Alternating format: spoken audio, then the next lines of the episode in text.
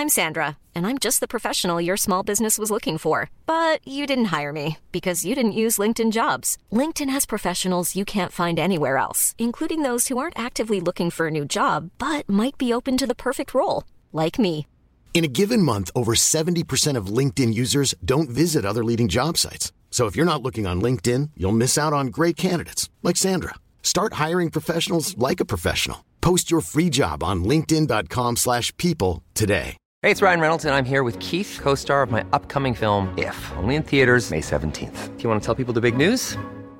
All right, I'll do it. Sign up now and you'll get unlimited for $15 a month in six months of Paramount Plus Essential Plan on us. Mintmobile.com slash switch. Upfront payment of $45 equivalent to $15 per month. Unlimited over 40 gigabytes per month. Face lower speeds. Videos at 480p. Active Mint customers by 531.24 get six months of Paramount Plus Essential Plan. Auto renews after six months. Offer ends May 31st, 2024. Separate Paramount Plus registration required. Terms and conditions apply if rated PG. Planning for your next trip? Elevate your travel style with Quince. Quince has all the jet setting essentials you'll want for your next getaway, like European linen, premium luggage options, buttery soft Italian leather bags, and so much more. And it's all priced at 50 to 80% less than similar brands. Plus, Quince only works with factories that use safe and ethical manufacturing practices. Pack your bags with high-quality essentials you'll be wearing for vacations to come with Quince. Go to quince.com slash trip for free shipping and 365-day returns.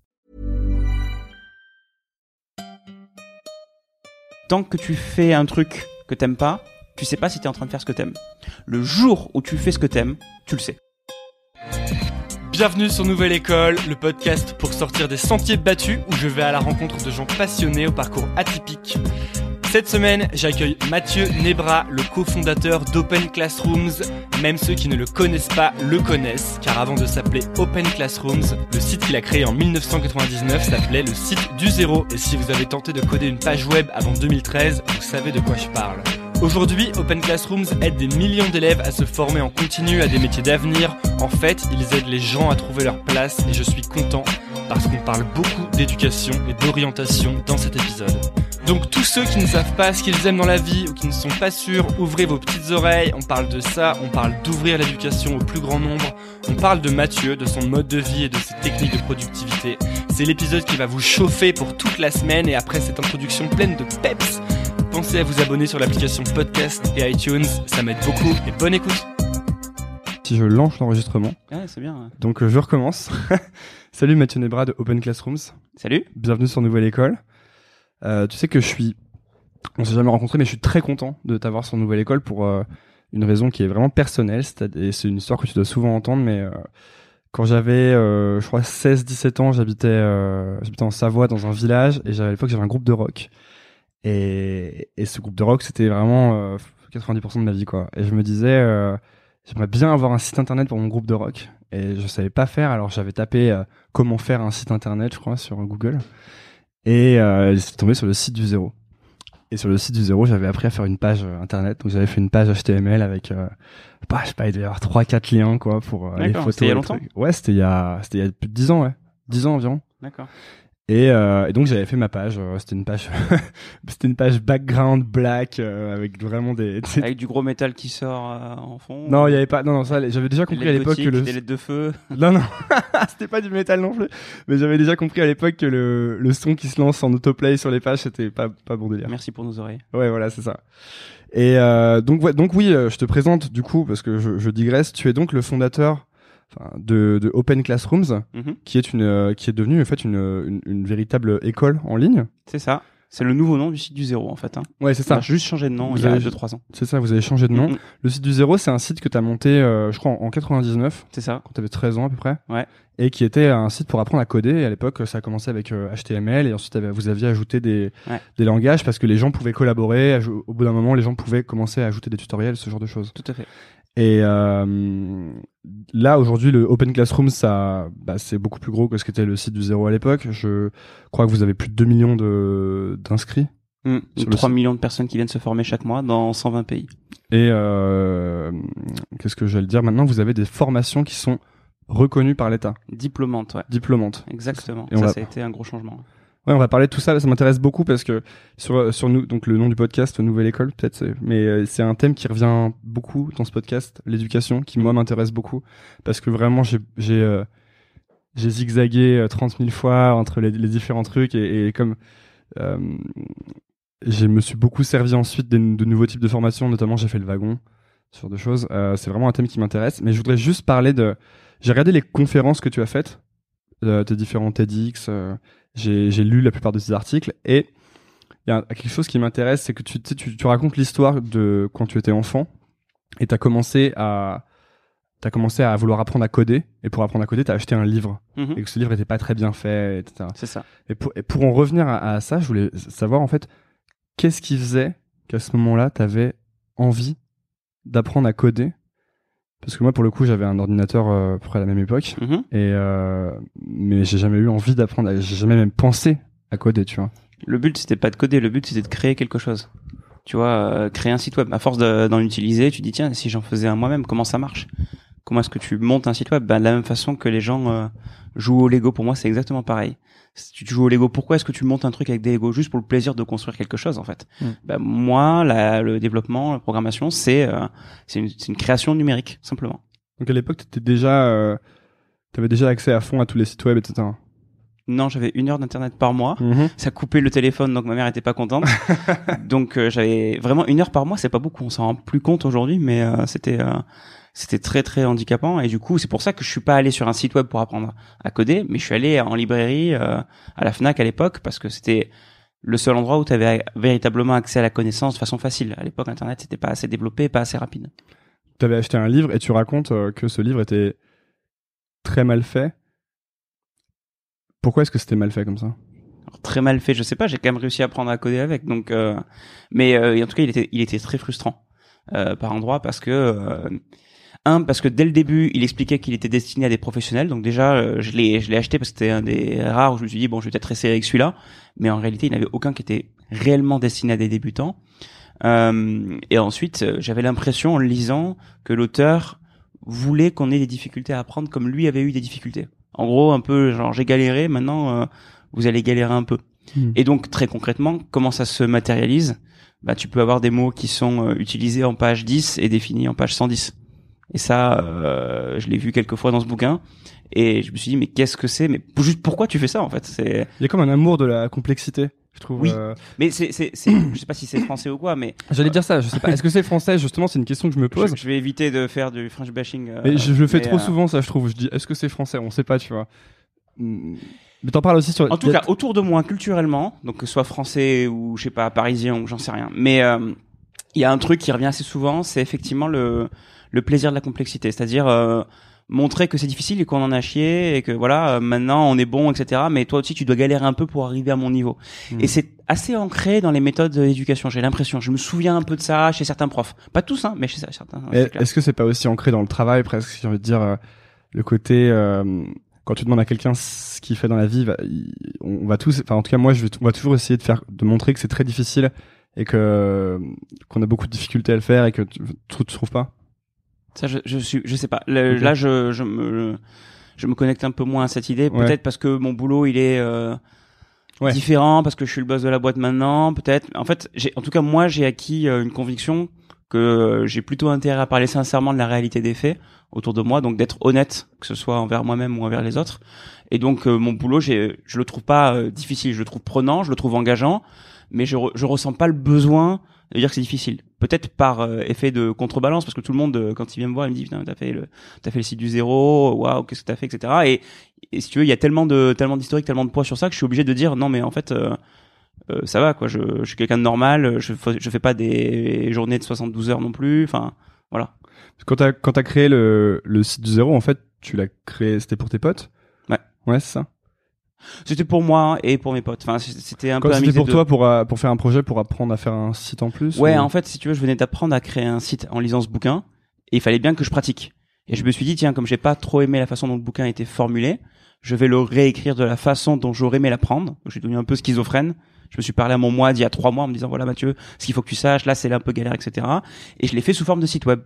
Et en fait, je crois que je l'aurais pas fait sous forme de site web si j'avais pas eu 13 ans. Je pense que j'aurais contacté une maison d'édition. Mais à l'époque, T'aurais la- fait un nouveau livre, c'est ça? J'aurais fait un livre, je pense. D'accord. Spontanément bah, parce que si tu veux encore une fois internet et site web c'était pas euh, forcément aussi gros aussi valorisé Euh, faire un bouquin c'était énorme pour moi c'était euh, genre être une star quoi faire un bouquin Donc non, j'ai pas j'ai pas fait de bouquin à l'époque. Je pense que sinon j'aurais fait ça. Bah d'ailleurs, t'as refait des bouquins depuis. Après, j'ai fait des bouquins. Ouais. Genre, je sais plus, à 4, 5, 6 ans plus tard peut-être, ouais, euh, au moins 6 ans après avoir créé le site, vers 2006, euh, j'ai j'ai contacté une maison d'édition et j'ai proposé de faire mon cours de HTML en livre. Ça a été un gros succès. Après euh, avoir commencé à fonder le, le, le site du zéro, bon, le site a gagné de l'attraction. euh, Ça, finalement, ça a duré, euh, ça dure depuis assez longtemps. Et toi, tu t'es mis à faire des études d'ingénieur. Ouais. À l'Effray, je crois. Ouais. Et hum, à un moment, il a fallu que tu choisisses entre choisir une carrière euh, bah, d'ingénieur classique, aller travailler dans une entreprise, ou mettre le paquet sur le site du zéro, qui est ensuite devenu Open Classroom. Mm, donc. Euh, Est-ce qu'à ce moment-là, t'as as hésité? Oui. Genre, euh, pas une évidence quoi. C'était pas une évidence. Non, non. Donc t'as as pensé arrêter, pourquoi pas le site du zéro? Oui, c'était sur la table. Euh, si je me remets dans l'état d'esprit dans lequel j'étais, j'étais en troisième ou quatrième année d'école d'ingénieur. Euh, J'avais euh, 20, 21 ans et euh, j'étais en stage par rapport à mon école dans euh, dans une boîte. Et euh, pendant ce stage de quatre mois, j'avais dû passer plus de la moitié de mon temps à m'occuper de mon site et pas du stage pour lequel j'étais embauché. Donc je commençais à avoir un cas de conscience, si tu veux. C'était qu'est-ce que je fais il y a un problème. Ça a toujours été prenant dans ma vie, mais quand même, au bout d'un moment, quand t'es embauché pour faire ça, en gros, ça a réveillé des trucs en moi. Et je me suis dit, euh, ensuite je vais être en CDI dans une boîte et que je me trouve à m'occuper de mon site à côté, euh, je pourrais pas faire mon boulot correctement. Donc, de façon purement euh, raisonnée, je me suis dit, ben, c'est soit je m'occupe euh, de mon site à 100%, soit je me mets en CDI à 100%, mais le faire à moitié, non, c'est plus possible parce que ça faisait juste euh, 15 ans que je le faisais comme ça, quoi. Ou 12 ans, mais bon, c'était suffisamment long, quoi. Et pourquoi t'as pris la décision euh, de continuer le site alors? Alors la première, c'est parce que j'étais pas seul. Parce que si j'étais tout seul dans ma tête, euh, je pense que ça aurait été plus difficile encore. Euh, J'avais euh, ma copine de l'époque est devenue ma femme qui m'a quand même pas mal soutenu là-dedans. Mes parents aussi, où j'ai pas mal discuté avec eux.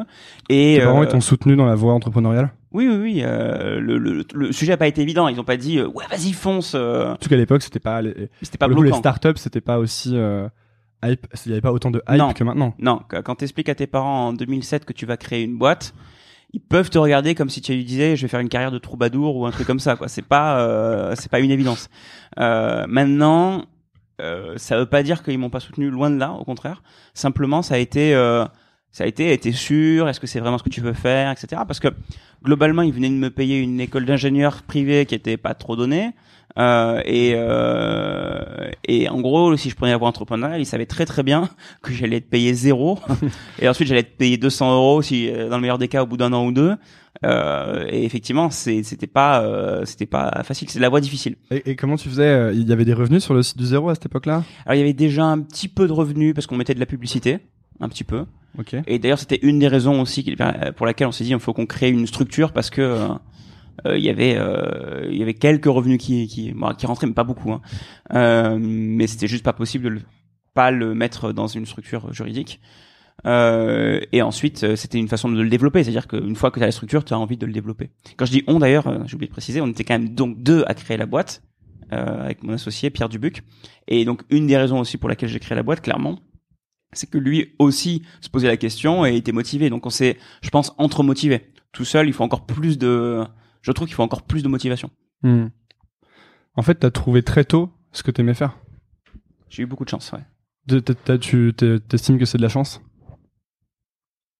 Oui, oui, oui, parce que ça peut, enfin les, les, les- comment dire le, ton histoire personnelle peut t'amener dans différentes voies et tu peux passer à 2 centimètres près d'un truc que t'adores et tu le vois pas parce que ce jour-là t'es passé deux minutes après à la caisse alors que t'aurais pu rencontrer quelqu'un qui est super intéressant et qui aurait changé ta vie.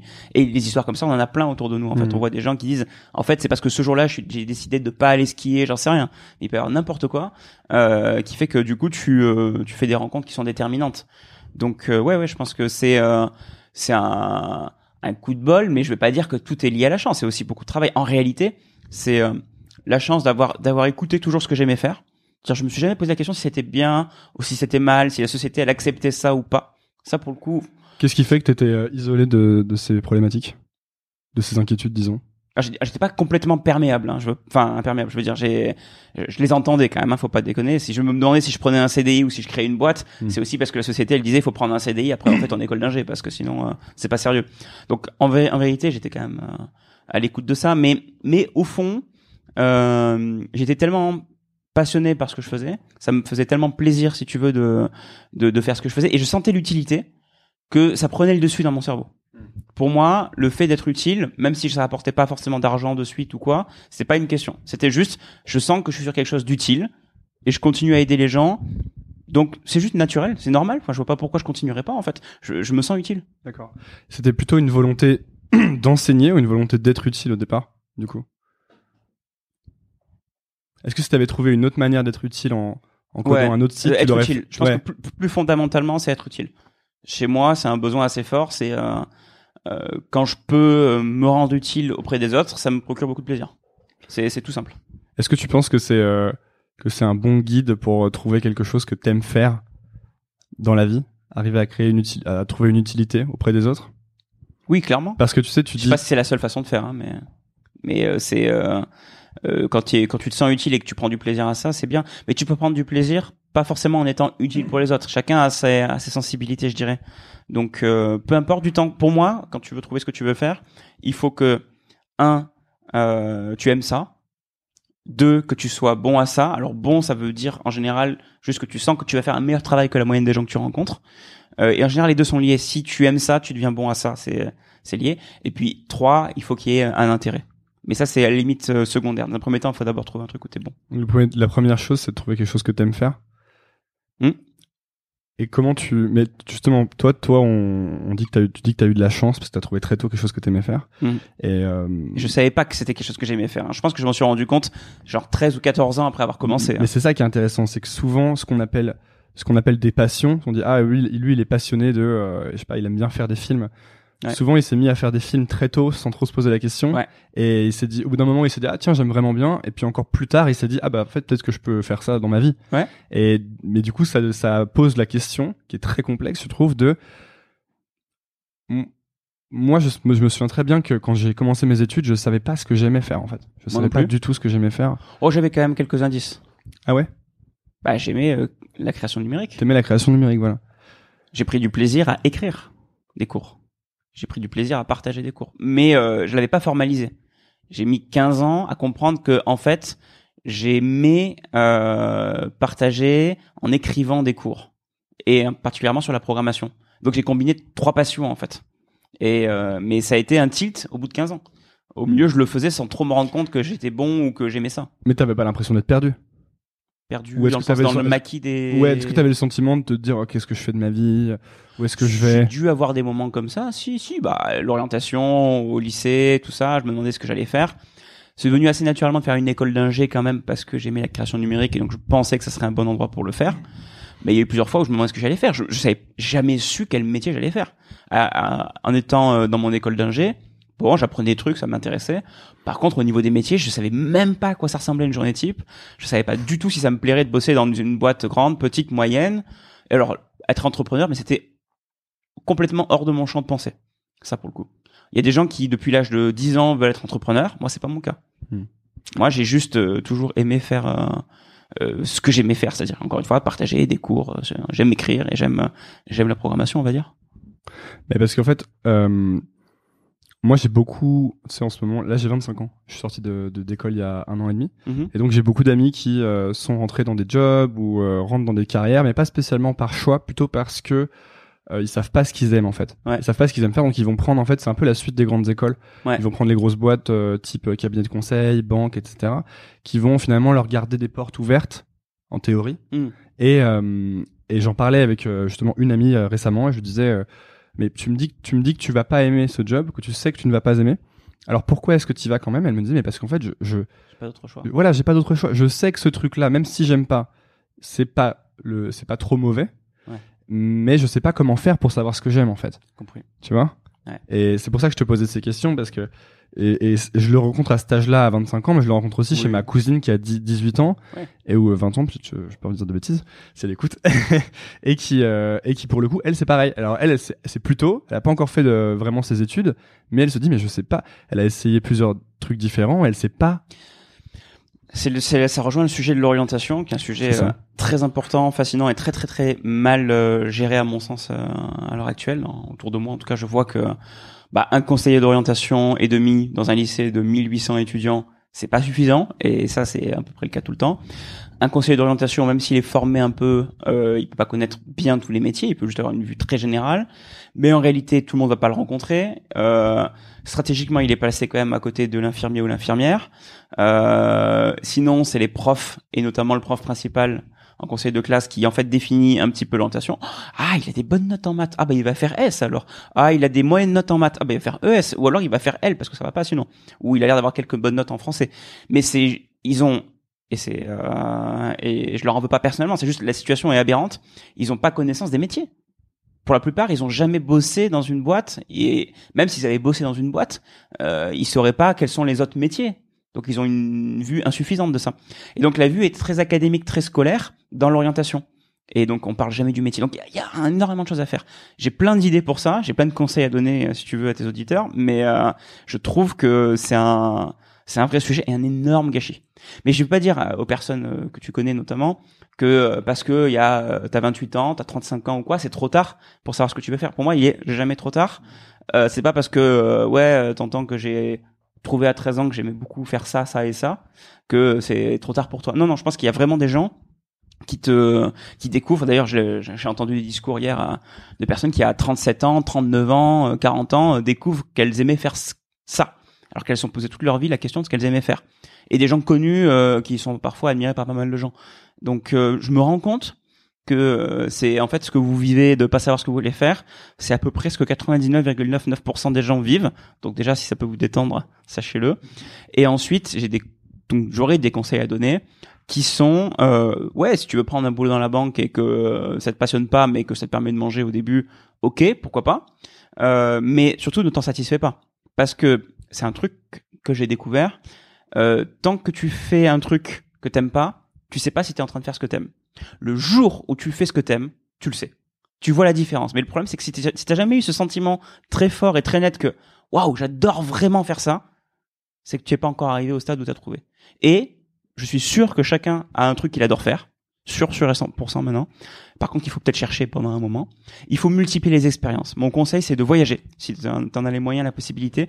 Voyager dans d'autres pays, c'est un excellent moyen de faire des rencontres, de découvrir d'autres cultures et de penser le monde différemment. Ça, pour moi, c'est assez fascinant. Et c'est possible de faire des petits boulots euh, très variés, des stages ou des petits boulots, juste pour tout- tester plein de métiers. Et j'insisterai, y compris des métiers qui sont pas forcément valorisés par la- dans la société. Du, du type. Je sais pas. Euh, tu dis aujourd'hui à tes parents que tu veux faire fermier Ah, ok. parce que euh, t'as toujours aimé, je sais pas, la terre, la ferme, etc. Mais écoute, j'ai envie de... Ça c'est un peu débile, ça on dirait un film euh, Disney. Écoute ton cœur, écoute ton cœur, fais-le, mais juste une semaine. Et tu verras que Oui, ah non, c'est vraiment trop chiant de ramasser la merde et, euh, et c'est trop fatigant ou quoi. Ok, très bien, il y a pas de problème, euh, tu changes. Mais au moins tu as touché et tu as su ce que tu voulais faire. Au contraire, vraiment tu sens quelque chose que t'aimes faire, eh ben euh, vas-y fais-le. Ouais, bah, je je pense qu'il faut vraiment le prendre des exemples concrets parce que pour dire que c'est c'est pas euh, c'est pas flou quoi, c'est vraiment des, des histoires qui arrivent. Euh, ma femme, elle, elle, a, elle savait pas trop ce qu'elle voulait faire. Elle avait pas forcément de mauvaises notes en maths, mais elle était meilleure en français. Les profs lui ont dit, tu vas faire L. Bon, bah, elle a fait L. Mais vraiment, tu vois, le- sur l'orientation, c'est fait comme ça. À la fin d'avoir fait L, qu'est-ce qu'elle va faire? Elle s'est dit, bon, euh, je sais pas du tout, euh, mais j'aime un peu la géo, alors je vais faire euh, fac de géo. Et puis après, elle a évolué dans différents trucs. Elle a fait des systèmes d'information géographique. Bon, elle, aimait ça, mais c'était pas non plus euh, la folie furieuse, mais elle aimait ça. Mais en fait, à l'âge, euh, je sais plus, de 10-12 ans, elle aimait beaucoup la danse. Quand elle en parle à ses parents, ses parents lui font t'es sûr, c'est compliqué, c'est fatigant, ça paye pas bien, plein de trucs comme ça. Mais euh, ils ont pas dit non, tu vois. Ils ont juste dit t'es sûr, etc. Et du coup, elle, elle a pas osé aller plus loin. Donc elle voulait faire le conservatoire de danse. Mais en gros, tu avais le choix de, des études supérieures ou quoi, ou tu avais le choix de faire sport-études, danse euh, en parallèle.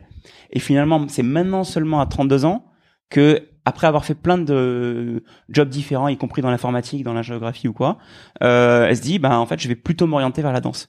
Et maintenant, elle a jamais été aussi épanouie que ça. Et est-ce que c'est facile? Non. Est-ce que ça paye bien? Non. Mais il se passe quelque chose, et je suis convaincu que c'est plus créateur de valeur pour tout le monde quand tu fais ça. Je retiens deux choses de ce que tu dis. C'est un, multiplier les expériences. Donc faire le plus d'essais possible jusqu'à Ouais. trouver quelque chose où vraiment tu te dis ah ça ça me plaît. Ouais. Ça c'est un truc que, que je dis beaucoup aussi. euh, euh, je- Il y, a- pas mal de, de mes potes qui qui, euh, qui se marquent quand- parce qu'à chaque fois que je les revois, je suis toujours en train de faire un nouveau truc. Mm. Euh, mais en fait c'est assez volontaire. C'est parce que euh, je, suis assez persuadé qu'il y a des choses que, que je vais trouver que j'adore faire, comme le podcast par exemple. Ouais. Qu'il y a un truc que j'ai fait, euh, à un moment je me suis dit bon bah vas-y je vais essayer de faire 4-5 épisodes et on va voir. Et le deuxième truc c'est... Euh, euh, bah mince j'ai oublié. J'avais dit euh, la multiplication des expériences. Ah oui, c'est par rapport à l'enfance. Si Ouais. tu me parles de, de ta femme et du fait que, de ce qu'elle aimait faire quand elle était enfant, est-ce que c'est pas toujours un, un bon guide des choses que tu aimais faire étant Ouais, enfant mais les, les, les gens. Sans vouloir dire je vais devenir de mal- joueur de ont foot professionnel. mal à se relier aux sentiments d'enfance ou à écouter les trucs qu'ils savaient quand ils étaient enfants. Notamment parce qu'ils pensent que c'est pas sérieux. Enfin, tu vois, des trucs comme Ça, ça. c'est quelque chose que t'as j'aime danser, constaté oui, chez les c'est gens pas un métier, oui, mais c'est pas un, c'est pas c'est pas un boulot, c'est pas sérieux. Tu vois, donc ça, ça passe complètement dans un trou noir dans ton cerveau, en fait.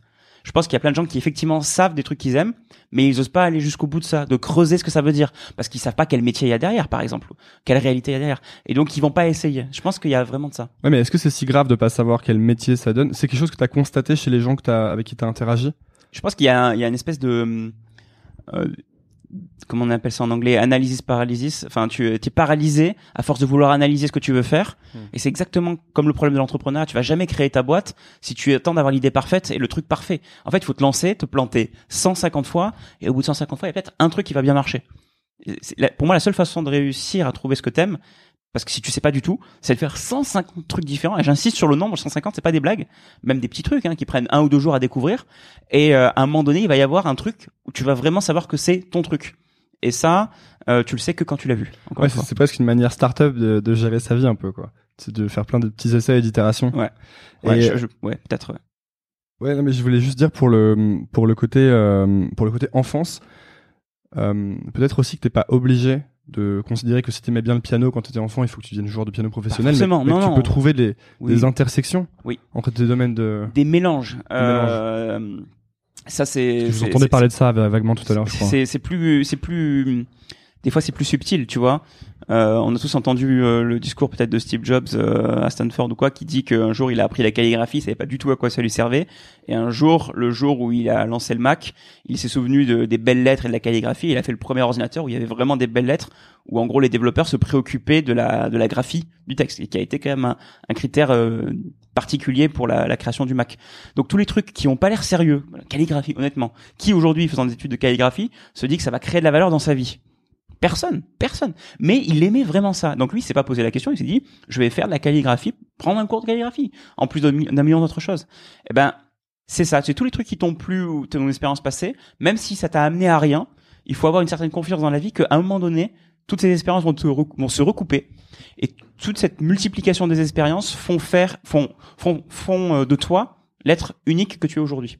Là où les gens ont pas toujours, à mon avis, cette euh, vision-là, ils pensent qu'ils sont que le produit de la multiplication de l'école, qu'on est des, des, des pions, des, des, des copies. Je suis convaincu de l'inverse. Je pense qu'il faut déconstruire ça et dire en fait ton expérience de vie elle est unique. T'as plein de choses qui font que personne est comme toi et c'est en multipliant tes expériences qui font qui font qu'aujourd'hui t'as une proposition de valeur qui est différente de tout le monde. Capitaliser sur tout ce qui fait que t'es différent des autres profils en quelque sorte. Ouais, mais c'est la somme de tout. C'est-à-dire chaque truc pris un par un a l'air d'être euh, très banal. C'est pour la ça que tu dis de partir en voyage par exemple, c'est pour ça que tu dis. ça peut aider, ouais. Hmm. Moi, pour moi, ça peut aider, mais c'est plus une question de rapport au monde, rapport au monde du travail, rapport, rapport aux relations, qui t'aide énormément. Toutes ces, un peu ces soft skills, tu les, euh, tu vas les, tu vas les travailler en voyageant. Tu vas peut-être faire un petit boulot. Tu vas faire un boulot de, de plongeur, je sais pas, euh, dans un, dans un restaurant. Euh, moi, j'ai été quatre mois à Londres et j'ai fait vendeur de caméras et d'ordinateurs dans un Sony Center. Bah, ça m'a appris deux trois trucs. J'étais pas très très bon, euh, mais j'ai appris par exemple qu'en deux jours en faisant du porte à porte, je pouvais trouver un travail. Genre j'ai pris les, mon CV à la main et je suis parti euh, toquer à toutes les portes. Et aujourd'hui j'ai confiance dans le fait que je peux aller dans un pays étranger, mettre mon CV euh, à chaque porte et trouver un boulot. Ça, ça change des choses quand même. Ah oui, c'est très libérateur parce que du coup, ça veut dire que tu ta ta vie, t'as moins de t'as moins peur en fait. Si t'arrives à quelque chose, tu sais que tu pourrais retrouver un travail du coup quoi. Donc c'est tout, c'est comme, part débloquer des. Ouais, ça, ça a débloqué des, des verrous dans mon cerveau qui ça. croyait que j'en étais pas capable. Hmm. C'est dur hein, au début, mais en fait en te forçant, donc en sortant de ta zone de confort, donc peut-être en sortant un petit peu de ton boulot dans la banque ou dans le conseil, si jamais c'est un truc euh, que tu fais juste pour euh, de façon alimentaire, bah tu peux euh, tu, peux découvrir des choses passionnantes. Ceci dit, t'es pas obligé de tout plaquer pour pour faire ça. Tu peux prendre quelques week-ends de voyage ou deux trois semaines, ou tu peux te mettre à mi-temps, ou tu peux faire ça le soir et le week-end. Enfin, encore une fois, il y a plein de façons de de, de combiner ton travail alimentaire ou le, ou le truc dans lequel tu es actuellement et de toucher à d'autres domaines. Parce que encore une fois, j'ai le sentiment que beaucoup de gens pensent que d'essayer toutes ces choses un peu euh, euh, peut-être qui, qui ont l'air un peu euh, enfantines ou un peu légères, c'est risqué. Ouais. Alors que j'ai le sentiment, et ça c'est une phrase de Seth Godin, je crois que c'est que euh, safe is risky, tu vois. C'est qu'en fait, si tu si tu t'essayes aucun truc, c'est ça qui est vraiment risqué parce que c'est- comme le monde change hyper vite, c'est risqué pour ton employabilité et c'est risqué aussi pour ton plaisir à travailler ou à bosser au quotidien ou à faire ce que tu fais. En fait, et donc oui, le, le pattern, le truc que je vois régulièrement, c'est des gens qui, euh, bah, effectivement, ne savent pas quoi faire ou ne savent pas en quoi ils sont bons. Ils peuvent même du coup entamer une période de déprime, penser qu'ils sont mauvais en tout et que et en plus le pire c'est que plus tu le penses, plus ça devient vrai. Tu, tu crées les tu crées les conditions de ton truc. mais dans les deux sens, parce que plus tu penses que Ouais. ce que tu fais c'est bien, et plus ça devient vrai aussi. ça peut ça peut être ça aussi c'est vraiment une question d'équilibre mais euh, ouais ouais donc moi je je je, je pense qu'effectivement ce côté euh, pas avoir peur du du côté enfantin qui est un peu des fois décrié ou ridiculisé c'est bien. Mais euh, c'est pas simple. Je reconnais que c'est pas simple. Je reconnais que ça peut prendre du temps. Mais par contre qu'il faut se mettre en recherche dès maintenant. Et dès maintenant ça peut être 39 ans 45 ans j'en sais rien. Mais faut pas avoir peur de ça Est-ce que tu penses que la standardisation de, de l'éducation, euh, ça fait partie des causes de ce problème-là? Le côté, vous êtes tous sur un template, sur un plan de- d'études standardisé, Oui. et du coup, bah, il y a que à 25 ans que vous commencez à vous dire, ah, est-ce que je pourrais pas essayer de faire des choses pour moi, voir Ouais, ce qui je, je m'intéresse pense que c'est du gâchis effectivement mais euh, je veux pas euh, critiquer tout le système parce que Non, non, non, Il a mais été conçu à une époque qui est quand même celui de la révolution industrielle, hein, ça n'a pas changé depuis, euh, où on avait besoin de travailleurs euh, qui étaient en fait des copies conformes. Hein, taper sur un clou euh, dans une chaîne de montage à, à longueur de journée, c'était un peu pour ça qu'on venait de former. Et on voulait que tout le monde ait des bases de lecture, écriture, de comportement, etc. Donc euh, on formait des clones. Et en fait, la formation, telle qu'on la connaît aujourd'hui à l'école, qui n'a pas changé depuis, elle était très adaptée à ça. Dans le monde actuel, tu as plutôt intérêt, à mon avis, à être unique, à être un peu entrepreneur. D'ailleurs, des, des gens qui font euh, freelance, il y en a de plus en plus. Je, je sens vraiment une tendance forte sur le terrain là-dessus. Euh, tu as plutôt intérêt à être l'entrepreneur, au moins l'entrepreneur de ta propre vie, et pas euh, la personne qui attend de la société, ou plus particulièrement de la grande boîte dans laquelle elle va rentrer à 23 ans, qu'elle t'accompagne et te fasse grandir jusqu'à ta retraite, et qu'ensuite tu ta retraite pépère.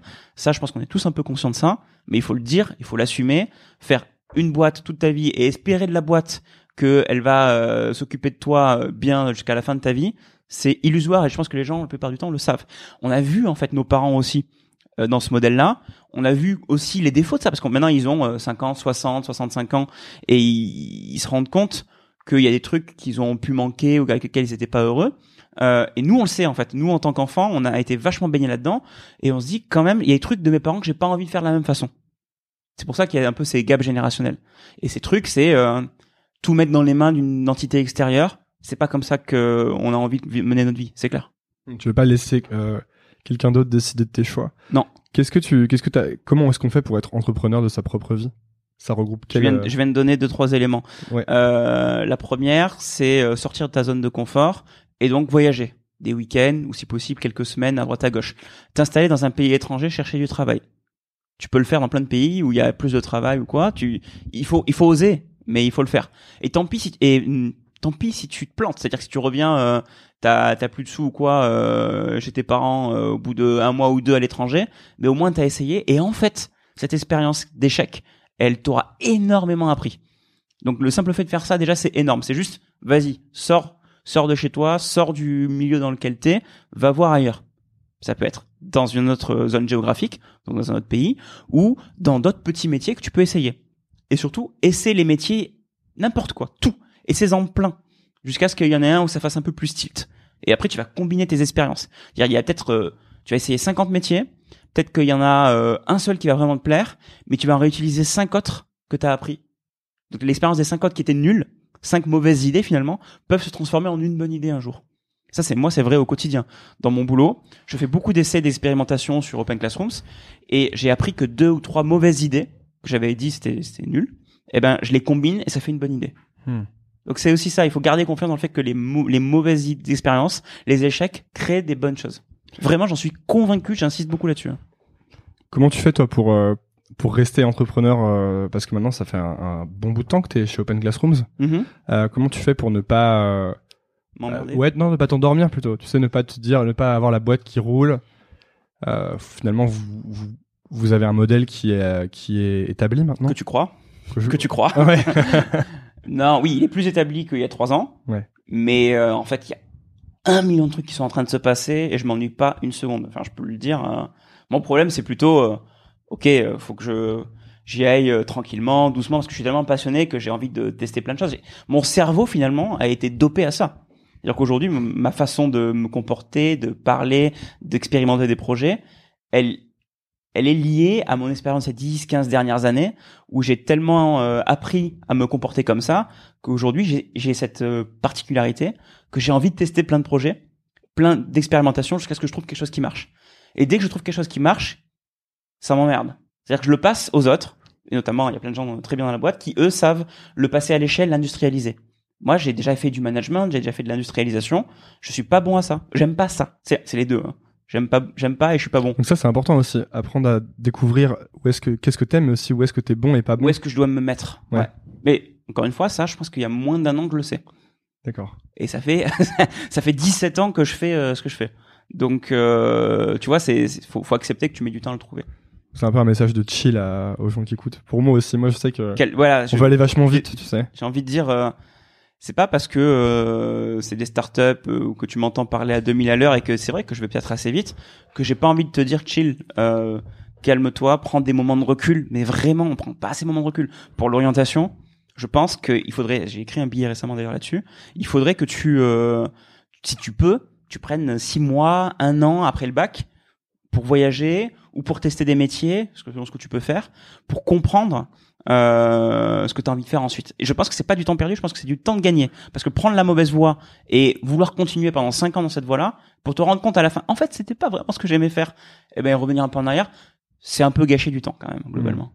Ouais, ou après, les, à la limite, tu peux encore le faire après les études, quoi. Ce qui est une autre étape euh, avant d'entrer dans la vie active et de prendre ton, ton Tu peux boulot. aussi, mais si les études s'avéraient, en fait, être un domaine qui t'intéresse pas tant que ça, Hmm. J'ai envie de te dire, réoriente-toi au milieu, mais c'est encore plus dur pour les gens de se réorienter au milieu. Du coup, ils attendent d'aller jusqu'au bout, de dire, bon, j'ai quand même le diplôme. Bon, je vais quand même faire un peu le travail. Bon, 3, 4, 5 ans. Bon, 10 ans, ok. Résultat des courses, t'as 50 ans et tu te dis, bon, là, je vais peut-être faire quelque chose. Mais, euh, déjà, vois, il est pas trop tard non plus à 50 il ans. n'est pas trop tard.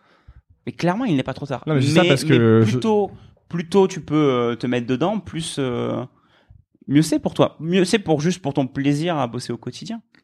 Toi, tu considères que vous avez une mission de d'orientation en plus de la mission de formation?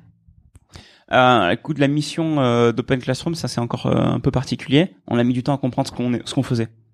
On- On avait beau faire des trucs et croire savoir ce qu'on faisait, en fait, on n'a pas, on a que récemment écrit que la mission d'Open Classrooms, c'était de rendre l'éducation plus accessible. C'est votre why, c'est ça C'est le why, exactement. Start with Why. exactement. Euh, et Je après, précise, c'est un livre de, enfin, un talk ou un livre de Simon Sinek pour les gens qui écoutent. très célèbre, qui est très court et qui Ouais. donne euh, quelques idées intéressantes. Euh, J'essaie en général de commencer mes talks comme ça, mais tu vois là je l'ai pas fait. Ouais. Euh, et euh, surtout au-delà de la mission, parce que ouais, euh, rendre l'éducation plus accessible, euh, t'es gentil, tout le monde veut bien ça. C'est bah déjà c'est quand même un guide, c'est-à-dire que si on fait quelque chose et que ça ne rend pas l'éducation plus accessible, on va refuser de le faire. Ça c'est un premier élément. C'est un guide dans la boîte pour savoir ce que tu fais, ce que tu fais pas. Ce qui est très important, c'est de savoir ce que tu fais pas. Et ensuite on l'a décliné en vision, qui est beaucoup plus pratique pour les 5-10 prochaines années à venir, qui est comment est-ce qu'on fait cette mission? Eh ben concrètement, on le, on aide les gens à trouver un emploi ou à évoluer dans leur poste. Donc on va mesurer notre succès par le nombre de personnes qui ont trouvé un emploi grâce à nous. Et donc si pour ça il faut faire de l'orientation, on va faire de l'orientation. Si pour ça il faut faire de la formation, on va faire de la formation. Si pour ça il faut préparer les gens à l'entretien d'embauche, on va préparer les gens à l'entretien d'embauche. Et en fait c'est pour ça qu'on est devenu un peu full stack, c'est-à-dire quelque part on est petit à petit on, on s'étend en fait au-delà de la formation, on aide vraiment à la préparation à l'emploi et on est en train de travailler beaucoup la partie formation, euh, orientation. Tu vois, mais on le fait parce que ça a du sens par rapport à cette vision qui est une façon d'exécuter notre mission. Donc il faut toujours définir un peu cette, euh, cette mission globale Ouais. pour être sûr de jamais trop s'en écarter, c'est ça Sinon tu risques de t'en écarter en ayant la tête Ouais. dans le guidon. Et notamment, à Vous vous en êtes écarté à des moments? Bien sûr. Ouais. Si on si on définit des missions aujourd'hui, c'est parce qu'on s'est planté, euh, parce qu'on a on a on a pris des, des voies où on se rendait compte que c'était pas forcément euh, ce qui nous aidait à faire ça. Je peux t'en citer un, je te rassure. Euh, mais en- pour pour expliquer en fait le raisonnement, c'est que euh, ouais on est une boîte, ouais il faut qu'on gagne de l'argent, mais l'argent n'est surtout pas une finalité pour moi. Euh, c'est un moyen de réussir ta mission. Si toi, t'as, ton but dans la vie, c'est de gagner de l'argent, très bien. Dans ce cas, tu fais une boîte qui gagne de l'argent. Et je connais plein de secteurs qui gagnent beaucoup plus d'argent que de créer des boîtes dans l'éducation. C'est, clair et net. C'est beaucoup plus compliqué. L'éducation, t'as intérêt à avoir envie sur le long terme.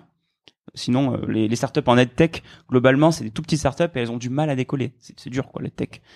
Euh, mais euh, non, non, vraiment le le fait de de pas prendre en fait le premier contrat qui arrive parce que ouais t'as une grande boîte qui veut t'acheter ton service pour euh, 200 ou 300 000 euros et au début t'es fasciné par euh, par la proposition de valeur. C'est pas exactement ce que tu faisais mais bon tu vas tu vas le créer pour la boîte parce que finalement euh, elle te l'achète pour 200 300 000 euros. Bah tu le fais. Et du coup tu fais ça une fois deux fois trois fois. Et avant que tu aies eu le temps de dire ouf t'es une boîte qui est une espèce de D'agence. de d'agence déjà. Donc tu fais tu fais du, de la presta ce qui est très bien hein, plein de gens peuvent faire ça. Mais qui a ni queue ni tête souvent. C'est à dire que tu tu vas un peu à droite à gauche tu cours après plein de trucs. En gros dès qu'il y a de l'argent tu le prends et t'exécutes le truc que la boîte te demande. Et nous on a plutôt essayé de faire un produit c'est-à-dire d'avoir une vision de ce qu'on veut faire et de refuser et euh, je te dis que tous les jours on refuse des gens qui nous appellent euh, parce qu'ils nous disent mais vous voulez pas faire un cours en ligne pour notre boîte ou quoi? Et euh, ou un cours privé j'en sais rien parce qu'ils trouvent qu'on fait des bons cours. Et on leur dit non. Et on peut vous conseiller- telle et telle boîte. Mais nous on le fera pas. Ça c'est le truc où on a dit euh, ça ça remplit pas notre mission parce que en fait ça rend pas l'éducation plus accessible. Tu vas faire un cours privé pour une boîte. Tu vas être payé pour ça. Mais tu vas être aussi euh, dans un état d'esprit dans une dans un mode de fonctionnement qui est très différent. Et on peut pas aller plus loin. Est-ce qu'on peut pas dire pourquoi est-ce que vous voulez rendre l'éducation plus accessible? I'm Sandra, and I'm just the professional your small business was looking for. But you didn't hire me because you didn't use LinkedIn jobs. LinkedIn has professionals you can't find anywhere else, including those who aren't actively looking for a new job but might be open to the perfect role, like me. In a given month, over 70% of LinkedIn users don't visit other leading job sites. So if you're not looking on LinkedIn, you'll miss out on great candidates like Sandra. Start hiring professionals like a professional. Post your free job on linkedin.com/people today. Millions of people have lost weight with personalized plans from Noom, like Evan, who can't stand salads and still lost 50 pounds. Salads, generally, for most people, are the easy button, right? For me, that wasn't an option. I never really was a salad guy. That's just not who I am. But Noom worked for me. Get your personalized plan today at Noom.com. Real Noom user compensated to provide their story. In four weeks, the typical Noom user can expect to lose one to two pounds per week. Individual results may vary. Ah oui alors si tu veux euh, aller creuser jusqu'au fond du fond Ça, ouais, c'est ça qui m'intéresse. Euh, ça rejoint mon besoin de partage, mon besoin d'aider. C'est un besoin fondamental pour moi. C'est un besoin qui est pas discutable en fait. Mais c'est un besoin qui vient d'où, tu penses? Tout le monde a des besoins. Hmm. Certains ont des besoins de reconnaissance, certains ont des besoins de sécurité, des... il y a plein de besoins euh, fondamentaux qui sont indiscutables. Et ben euh, euh, moi, le mien s'est développé assez tôt. Si je te fais euh, Non, mais la preuve, hein, la parce que- psychologie, je saurais pas te dire quel est le moment des filles Ouais. qui euh, à l'âge de 3-4 ans euh, fait que j'avais besoin d'aider les gens. Honnêtement, ça me vient pas.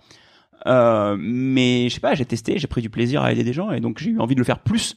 Et plus je l'ai fait, mieux je l'ai fait. Et est-ce que là récemment, et c'est pas la première fois, mais vous avez levé des fonds.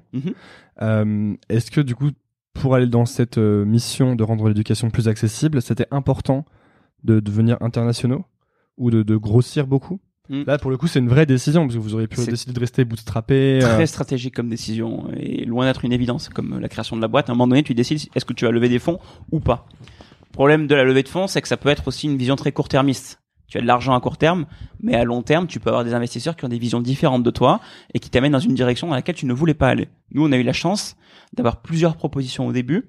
Et on a pris pas forcément celle qui payait le mieux, mais on a pris celle où on sentait le mieux avec la personne qui était en face. Euh, mille fois, je refais la même chose. Hein. Mille fois. Est-ce que c'est pas une règle assez générale, même quand tu cherches un boulot euh, Bien sûr, mais mais des fois, alors des fois t'as pas le choix. Hmm. J'ai envie de te dire, si t'as faim et que t'as besoin de payer ton loyer, euh, je vais pas te dire non non continue, non prends ton truc, mais t'arrêtes pas à ça. Ça c'est ça c'est vraiment le message que je veux donner, c'est euh, euh, tu peux continuer à chercher quand même à côté. Euh, et sinon la levée de fonds, ben ouais, on a on a trouvé des gens qui euh, se trouvaient avoir euh, euh, une personnalité avec laquelle on se sentait bien, qui sentait qu'on on- qui, qui nous comprendrait, qui nous écouterait, et effectivement ils nous ont écoutés, y compris dans les moments difficiles. Et Dieu sait qu'on a eu des moments difficiles dans l'histoire de la boîte, dans les moments où euh, tu sais pas si la boîte elle va survivre encore quelques mois, euh, où honnêtement t'es investisseur, t'as dépensé de l'argent dedans, un million, deux millions, tu te dis mais je vais perdre tout mon argent. La situation pourrait être tendue. Globalement, on a quand même toujours eu des très bonnes relations. Et ça, c'est une vraie force, c'est une vraie chance que que je reconnais qu'on a dans Open Classroom, c'est que et avec mon associé et avec nos investisseurs, on n'a jamais eu de moment de tension comme je peux en entendre dans plein de boîtes. Je, je touche du bois là. En ce moment Avec même ton associé, tu dirais que c'est de la chance ou est-ce qu'il y a vraiment eu une il y a- période il y a une de construction. Ouais. Non, on s'est jamais engueulé, vraiment. D'accord. Euh, parce que moi déjà je j'aime pas m'engueuler. Donc j'essaie toujours de trouver des solutions et puis on a appris à se connaître aussi. On a appris à se connaître. Alors euh, j'aime pas m'engueuler mais j'aime pas non plus euh, faire un truc que j'aime pas. C'est-à-dire que profondément si je fais un truc qui est contre mes valeurs, je vais je vais être malheureux et je vais pas le faire ou je vais arrêter ou je vais me barrer. Hmm. Au bout d'un moment, c'est très fort chez moi, c'est viscéral. Euh, voilà, mais j'ai pas envie de le faire au détriment de mes relations avec les gens. Je dis pas euh, t'es nul, ton idée c'est de la merde ou quoi. C'est juste non, profondément là, je suis en train de faire un truc que j'aime pas. Je peux pas. Je peux tenir cinq minutes pour faire un truc que j'aime pas. Je fais tous les jours des trucs que j'aime pas. Mais euh, mais si ça va très très loin contre mes valeurs, au bout d'un moment, je ne peux pas. Je ne peux pas. Pour rejoindre un peu la question de qu'est-ce qu'on faisait comme euh, activité dans la boîte, qui fait qu'au bout d'un moment, je voulais plus, j'en pouvais plus. On vendait de la pub. C'était historiquement euh, sur Open Classroom, ce site du zéro. On vendait de la pub, c'était pratique parce que les cours étaient gratuits. Et euh, du coup, mettre de la pub, c'est une façon de financer la, les cours gratuits. Et euh, plus le secteur de la publicité a évolué, plus il fallait mettre des grosses pubs euh, pop-up, pop-under, euh, habillage dans tous les sens, plus ça devenait n'importe quoi, plus en plus ton objectif c'était pas que les gens apprennent, donc que l'éducation soit plus accessible, c'était de mettre de la pub qui gênait l'affichage pour avoir du temps de cerveau disponible pour les gens, en gros. Euh, et ça, j'ai mis du temps à m'en rendre compte, parce que profondément j'aimais pas, mais je savais pas trop pourquoi. Je me suis dit, mais en fait c'est orthogonal avec mon besoin d'accompagner les gens et de les aider à, à faire des à apprendre ne serait qu'à apprendre et, euh, et donc au bout d'un moment avec mon associé on s'est regardé dans les yeux on s'est dit en fait on n'est pas des gens du média. On n'est pas des gens de la pub. Donc cette pub qui nous fait vivre aujourd'hui en fait on y croit de moins en moins parce qu'il faut mettre des pubs de plus en plus grosses. En plus euh, il faut euh, euh, on se rend compte qu'il y a de plus en plus de gens qui installent des adblockers. Et on a bien fait parce que là aujourd'hui c'est devenu encore plus le Far West.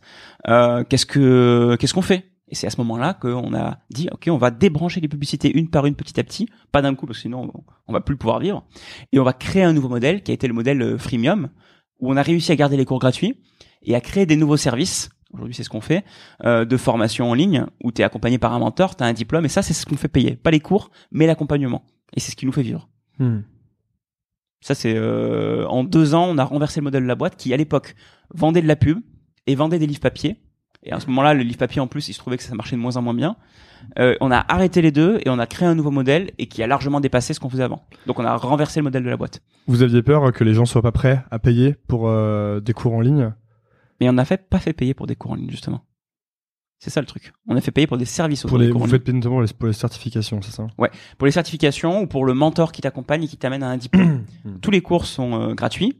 Mais en fait, ce qu'on fait payer ici, le vrai modèle aujourd'hui d'Open Classrooms, c'est un modèle à 300 euros par mois où tu es accompagné par un mentor qui te fait faire des projets professionnels. Donc, ça te fait un portfolio.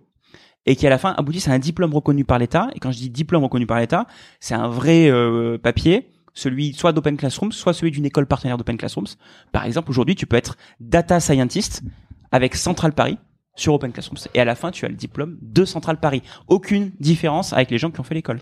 En plus, euh, vous avez un, un système qui est que si tu trouves pas de- d'emploi dans les six mois, tu peux être remboursé de ta formation. Ouais, c'est ouais, ça ouais. ça. On a lancé la garantie d'emploi euh, il y a un peu plus de six mois. Et euh, six mois après ton diplôme, si t'as pas trouvé de travail, on te rembourse les frais de formation Open Classrooms. Est-ce que parfois ça risque pas de vous biaiser à, à pousser les gens dans des métiers pour euh, Pour qu'ils fassent des métiers quand ouais, même. pour qu'ils prennent un job comme pour que vous ayez des on bonnes a, stats on, on a, on a, on a prévu le coup. Encore une fois, tout est lié à notre euh, mission, notre vision. Ouais, il faut, il faut que l'intention reste euh, honnête. Si ça. tu, si tu commences à la tordre, euh, tu as un problème. Et là, l'intention, pour qu'elle reste honnête, ce qu'on a fait, c'est que on a écrit clairement les conditions de cette euh, garantie d'emploi. Et on a dit, ça sera dans le secteur pour lequel tu t'es formé. Un secteur très proche, en tout cas. On te garantit que si tu fais une, un, un boulot de développeur web, tu auras un, un métier dans le développeur web. Il y en a plein hein, des métiers connexes à ça. Mais en tout cas, on, ouais, on te garantit ça, ouais. Et pourquoi est-ce qu'on en est sûr? Bah parce que les gens trouvent un emploi déjà tout court, et surtout euh, parce que on a euh, on a créé des formations uniquement sur des métiers qui recrutent, qui sont en tension. Comment vous faites pour savoir que pour pour ne pas vous planter à ce sujet-là? On fait Parce- des sondages, on teste, on regarde les statistiques de Pôle Emploi, on rencontre les employeurs, on sort du bureau, on va voir les gens et ils nous disent euh, ah là j'ai trop trop de mal à recruter des data scientists une fois, deux fois, cinq fois, dix fois. Au bout d'un moment, on commence à se dire, il y a un truc qui se passe, quoi. Et vous étudiez la question parce qu'imaginons que on te dise j'ai trop trop de mal à recruter des, data scientists, mais que dans trois ans ce soit plus le cas du tout. Mm. Que ce soit qu'une hype ou quelque chose comme ça. On fait gaffe à ça Ouais. autant que possible. euh, parce que justement, on va regarder le métier. Et souvent, d'ailleurs, ce qu'on se rend compte, c'est que les gens, euh, par exemple, en ce moment, ils sont au taquet sur la data science, euh, mais euh, ils savent pas trop bien ce que c'est un data scientist. Donc, il y a des boîtes qui recrutent des data scientists, mais en fait, ce qu'elles veulent, c'est des data analystes, qui est un autre métier qui est proche, mais qui est moins complexe. Euh, ben, on, on en tient compte et on fait une formation de data analyst et on crée, on écrit les projets du parcours en fonction de ce métier-là. Donc, on essaie de tenir compte au maximum. Et ensuite, est-ce que le métier va changer sûrement? Bah ouais, ouais. Mais ça, on, on peut pas le deviner, on n'est pas dedans. Donc, euh, nous, notre seul euh, euh, message par rapport à ça, notre seule force, c'est qu'on est capable de transformer la formation très vite. C'est-à-dire que si euh, le métier est en train de changer, en 3, 4, 6 mois, on continue en fait même. On va modifier la formation pour qu'elle reste à jour par rapport aux besoins du secteur.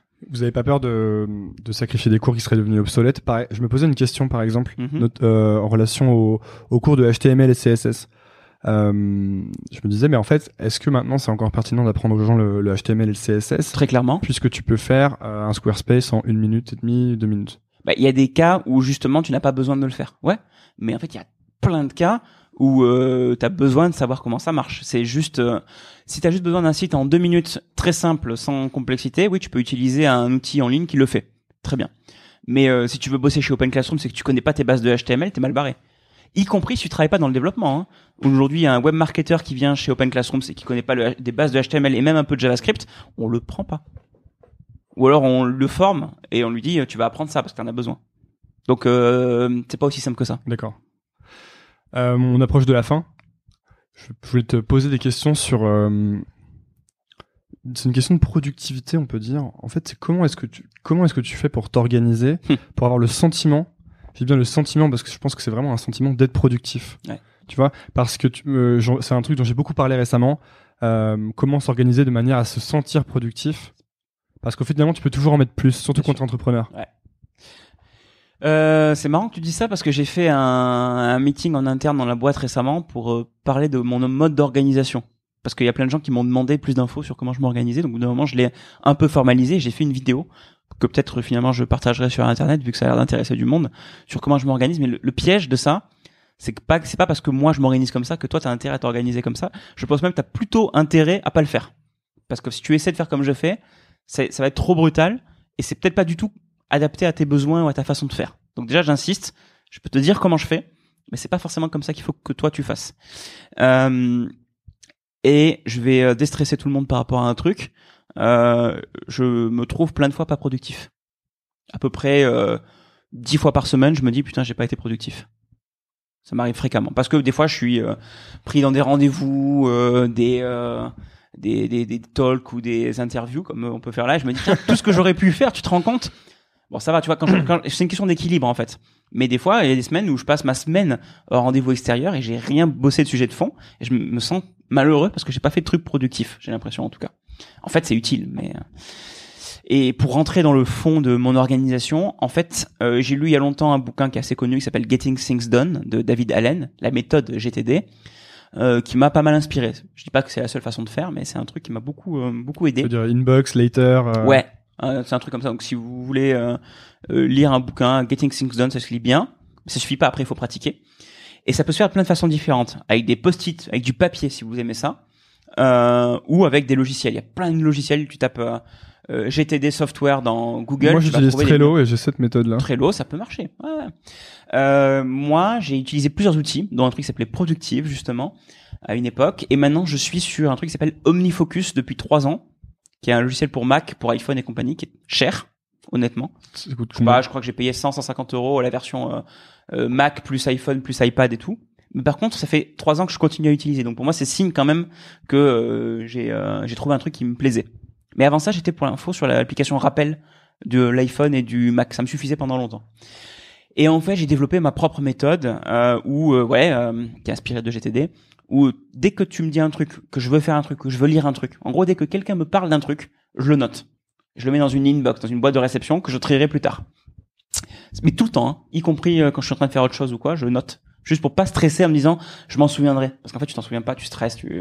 Donc je le note, quoi. J'utilise beaucoup aussi Siri sur le téléphone. Tu utilises Ah, Siri énormément. Je pense que la première personne que je rencontre de l'univers qui me dit qu'elle utilise tout le Siri. temps. Et sur mon Apple Watch aussi, je, fais, je suis dans la rue, je fais euh, Hey, dis Siri, euh, rappelle-moi euh, de récupérer des cartes de visite. Et ben, il me le met dans mon inbox de OmniFocus en fait. Ça marche super bien. Hein. Il y a- plein de défauts, mais en fait, ça marche vachement mieux qu'il y a deux ans. Et euh, moi, euh, tu sais, je suis juste en train de marcher dans la rue. J'ai pas le temps de sortir mon téléphone ou quoi, mais le Siri va plus vite que ça. Donc pour moi, c'est vraiment un moyen de, de noter. Et ensuite, euh, régulièrement, une fois par jour ou deux, je trie mon ma boîte de réception avec toutes les idées et je les mets dans des projets que je trie en fait. Je mets une date limite quand il y a besoin de mettre une date limite. Euh, je mets des sous-tâches, des fois je les je les groupe ou je les regroupe. Et toutes les débuts de semaine, je définis ce que je vais faire cette semaine.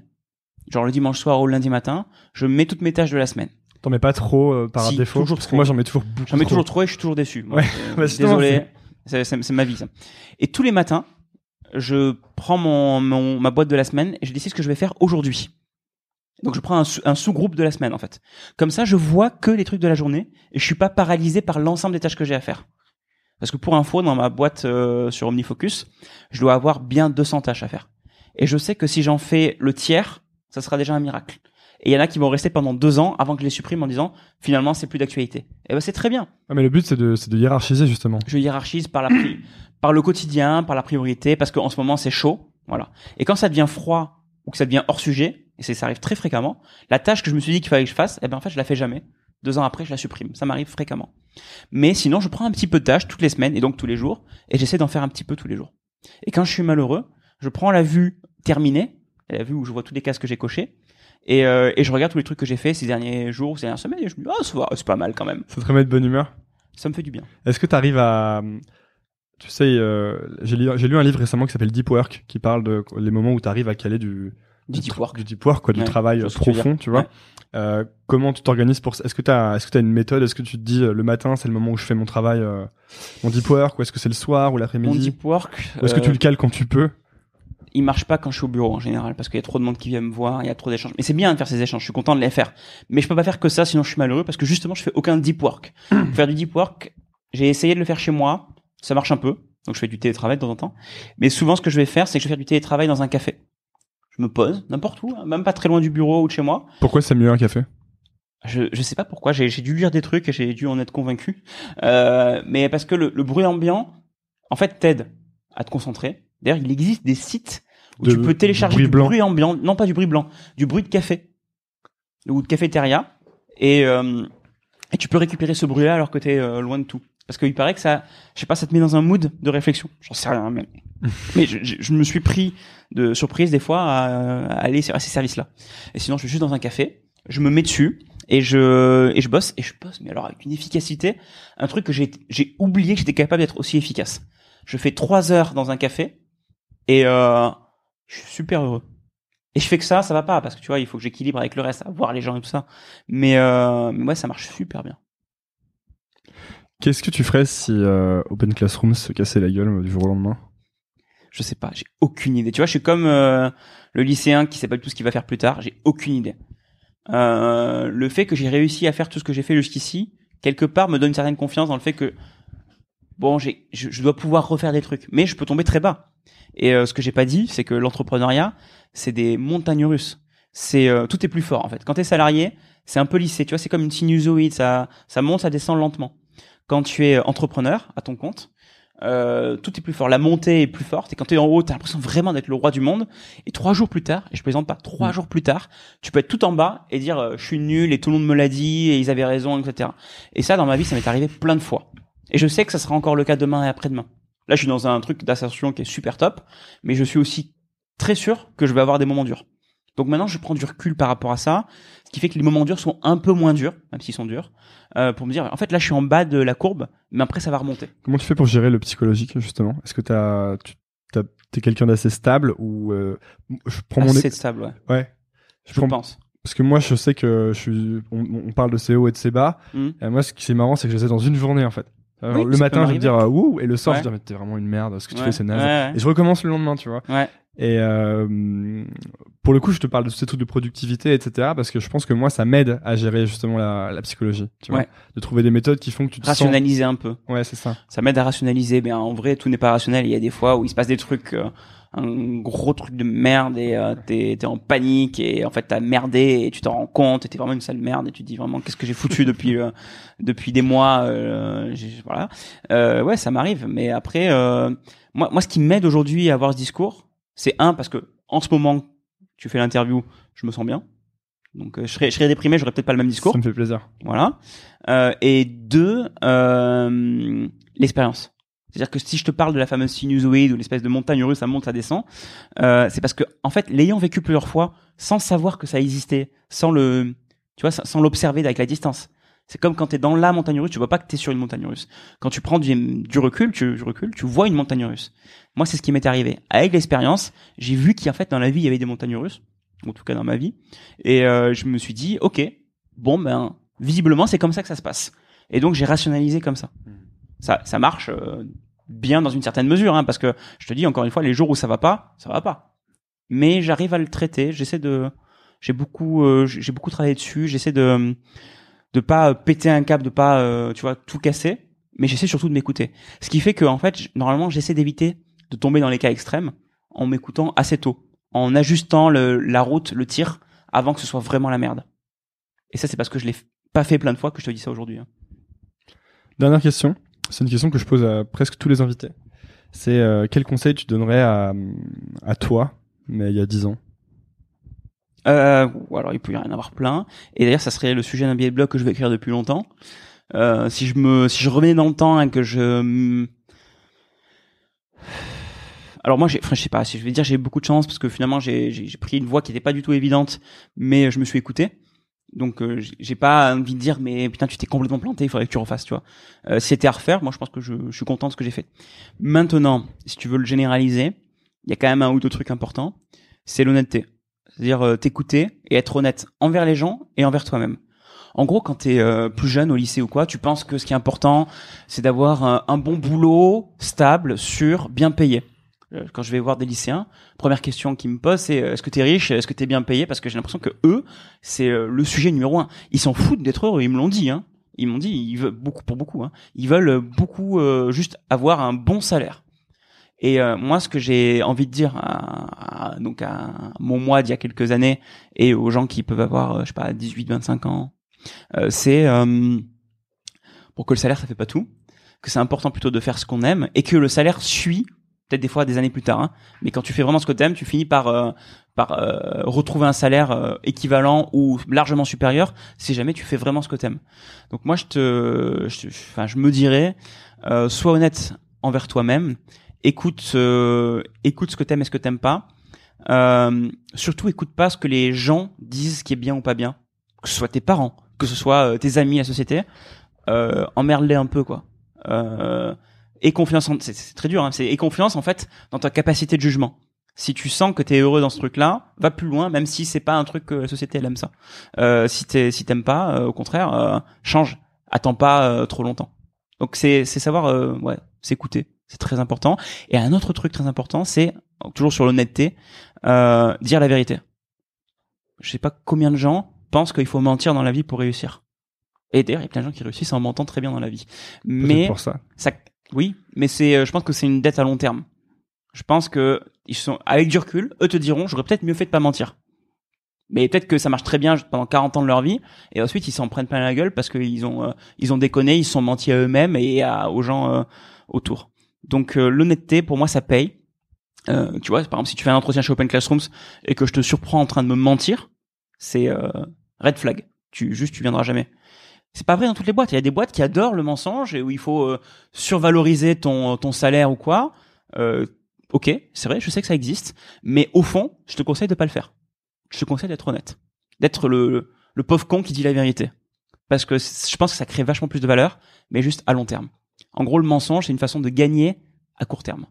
Puis avec l'honnêteté, tu envoies le, en fait, t'envoies le bon signal et, euh, et les gens tu, le tu trouveras les bons récepteurs en fait. Les gens le savent. Tout le monde a des bullshit détecteurs. Mm. Tout le monde sait quand quelqu'un est en train de mentir, mais ils s'en rendent pas compte. Hein. Mais ils savent qu'il y a du, il y a du faux dans le, dans ce que tu dis. Quand tu es sincère et vrai, les gens ils t'écoutent vachement. Il y a une espèce de réception empathique, je sais pas comment le, le dire, où euh, tu crées du lien vachement plus fort. Et moi, j'ai vraiment, euh, je dis pas que j'ai jamais menti, je dis pas que je mente pas euh, régulièrement ou quoi, mais j'essaie de le faire le moins possible parce que ça, me- ça, me- ça me procure beaucoup de plaisir en fait, de, de créer des relations sincères. Bah, merci beaucoup Mathieu Nebra d'être venu sur euh, Nouvelle École. Mais merci pour l'invitation. Où est-ce qu'on envoie les gens qui s'intéressent à toi, à ce que tu fais, euh, qui écoutent le, podcast? Euh, déjà, aller sur Open Classrooms pour voir euh, les formations qu'il y a. Il y a plein de choses intéressantes à, à, à regarder. Il y a des cours que j'ai fait notamment dessus. Euh, S'il y a des gens qui peuvent s'intéresser à Open Classrooms, on recrute pas mal en ce moment, ne serait-ce que des mentors, où ça peut se faire à distance. Euh, Il faut suffit d'aller dans la section jobs, en bas du site, il y a des liens. Si c'est sur ce que je dis ou ce que je raconte, sur Medium, je poste régulièrement. Donc, tu cherches Mathieu Nebra, medium.com. Euh, et je poste des billets assez régulièrement. Là, je suis en train d'en rédiger un nouveau, justement. Merci beaucoup. Merci. Merci d'avoir écouté. Si vous êtes encore là, déjà, bravo. Ensuite, c'est peut-être que l'épisode vous a plu. Si c'est le cas, je vous invite à laisser un avis sur iTunes ou Apple Podcast. C'est ce qui m'aide le plus à gagner en visibilité. Pour cela, rien de plus simple. Lancez iTunes de votre ordinateur ou Apple Podcast de votre iPhone. Cherchez Nouvelle École, allez dans la section Notes et Avis et laissez un avis. Vous pouvez choisir le nombre d'étoiles. 5 est de loin mon préféré. Merci de soutenir ce podcast et à lundi pour un nouvel épisode. Salut Even on a budget, quality is non-negotiable. That's why Quince is the place to score high-end essentials at 50 to 80% less than similar brands. Get your hands on buttery soft cashmere sweaters from just 60 bucks, Italian leather jackets, and so much more. And the best part about Quince, they exclusively partner with factories committed to safe, ethical, and responsible manufacturing. Elevate your style without the elevated price tag with Quince. Go to quince.com slash upgrade for free shipping and 365-day returns. Hey, it's Paige DeSorbo from Giggly Squad. High quality fashion without the price tag. Say hello to Quince. I'm snagging high-end essentials like cozy cashmere sweaters, sleek leather jackets, fine jewelry, and so much more. With Quince being 50 to 80% less than similar brands. And they partner with factories that prioritize safe, ethical, and responsible manufacturing. I love that. Luxury quality within reach. Go to quince.com slash style to get free shipping and 365 day returns on your next order. Quince.com slash style. Imagine the softest sheets you've ever felt. Now imagine them getting even softer over time. That's what you'll feel with Bowl and Branch's organic cotton sheets. In a recent customer survey, 96% replied that Bowl and Branch sheets get softer with every wash. Start getting your best night's sleep in these sheets that get softer and softer for years to come. Try their sheets with a 30-night guarantee. Plus, get 15% off your first order at bowlandbranch.com. Code BUTTERY. Exclusions apply. See site for details.